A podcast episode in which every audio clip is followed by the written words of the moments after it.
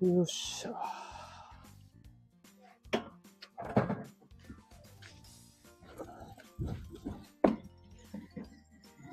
よいしょ。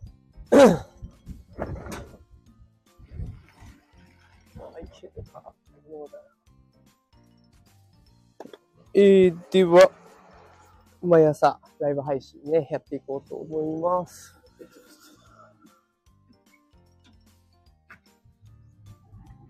さあ、今日も元気が出るラジオということで、ま通勤しながらですね、配信をしていこうと思います。で今日3日目なのでね、また改めてなんですけれども、えーまあ今日通勤を利用してライブ配信をやっています。で、私、自転車通勤をしているのでね、あの、頻繁に画面を見たりとかはできませんが、あのーまあ、止まった時ね、信号待ちとか、えーそういった時には、ちょっと画面を見ていきますので、もしよければ、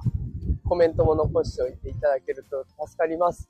で、それと、音ですね。あの、今もきっと、いろんな風の音とか入ってるかもしれないんですけれども、ちょっと、その辺はご容赦いただければなと思います。さあ、えー今日の元気が出るラジオ、テーマはね、AI ということでお送りしていこうと思います。どうでしょうか？皆さん AI、最近すごい話題になっていますが、何かね、サービス触っていらっしゃるでしょうか？あの、もう今だと画像を作ってくれたりとか、テキスト、文章を作ってくれたりとかね、もう何でも AI がやってくれる、そんな時代になりましたね。だから今、あの、よく言われるホワイトカラー、差別的な用語になっちゃうのかもしれないんですけど、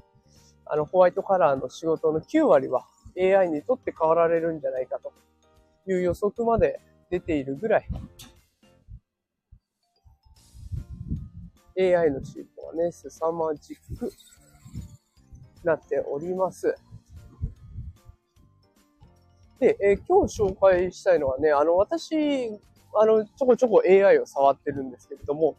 まあ、その中でも、マイクロソフトが提供している Bing というものがありまして、で Bing イメージクリエイターというね、サービスがあるんですけれども、まあ、そこで画像を作れるような仕組みのものを最近触り始めまして、でそれについてのね、お話をしていきたいと思います。で、これを子供にやらせてみたんですね。で、あの、私、3人子供がおりまして、一番上が今年小学校4年生。で、真ん中が年長さんになって、で、一番下の子は何歳児クラスになる？あ、よ3歳児クラスかな？あの、今度4歳になる子供がいるんですけれども、その中の一番上、小学校4年生の子にね、AI を使った画像サービス、マイクロソフトの Bing Image Creator っていうのを、えやらせてみました。で、これ、きっかけがありまして、あの、その、私の子供が見ていた YouTube のチャンネルに、カホセイチャンネルっていうのがあるんですよ。あの、子供にはすごい人気のチャンネルで、で、そのチャンネルで、AI を使って画像を描くと。で、思い通りの画像というか、おやつ、好きなおやつの絵をそこでうまく描き出せたら、そのおやつは何でもゲットできるという企画をやっていたんですね。で、そこで紹介されていたのが、ちょっと読み方わかんないんですけど、ワンボかな。ワンボという会社が提供しているドリーム、あ、ドリームという AI による画像生成サービスになっていました。これがね、なかなかうまくいってなかったんですね。で、それで、こんな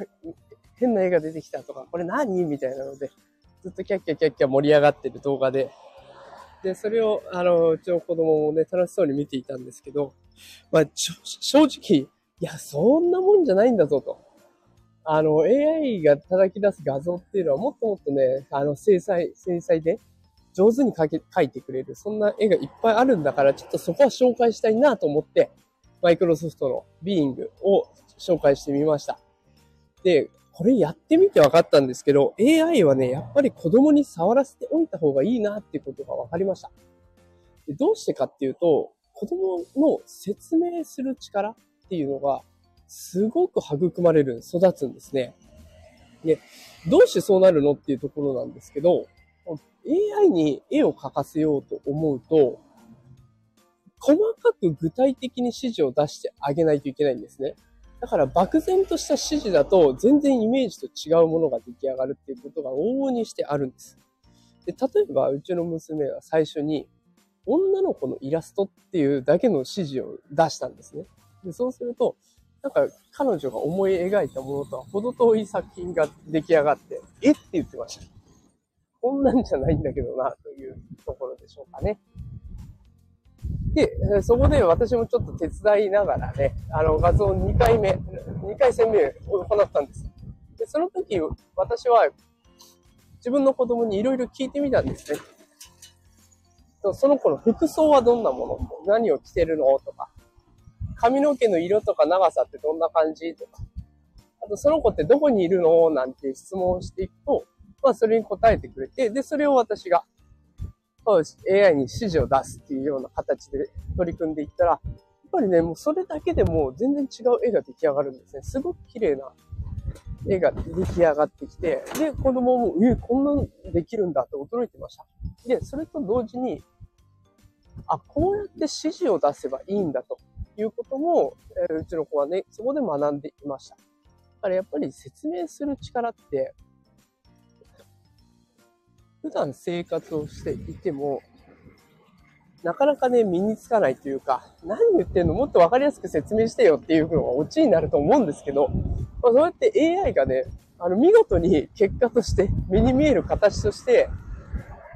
これの趣旨だと、この説明だと、私こんなのしか書けませんよっていうのを出してくれるっていうのは、すごく大きな役割、あの、まあ、親がね、なかなか身につけにくい力を代わりに AI がやってくれてるなっていう感じがしました。だからぜひね、この AI サービス、まだ伝わってないよっていう方はね、ご自身の説明力向上にもなりますし、これ、ちゃんとね、あの、言葉を選んでいかないと、思った通りの作品にならないので、そういった言葉選び、語彙力の向上っていうんですか。そういったものにもつながるので、ぜひ、試してほしいなぁなんて思いました。で、なかなか忙しいとは思いますけど、あの、本当にマイクロソフトの Bing、B-I-N-G、B-I-N-G。これで検索をしていただければね、すぐ出てくると思いますし、あとアカウントを登録、マイクロソフトのアカウントを持ってる方はね、それでログインすれば OK なので、ね、持ってなくてもアカウントを作ればね、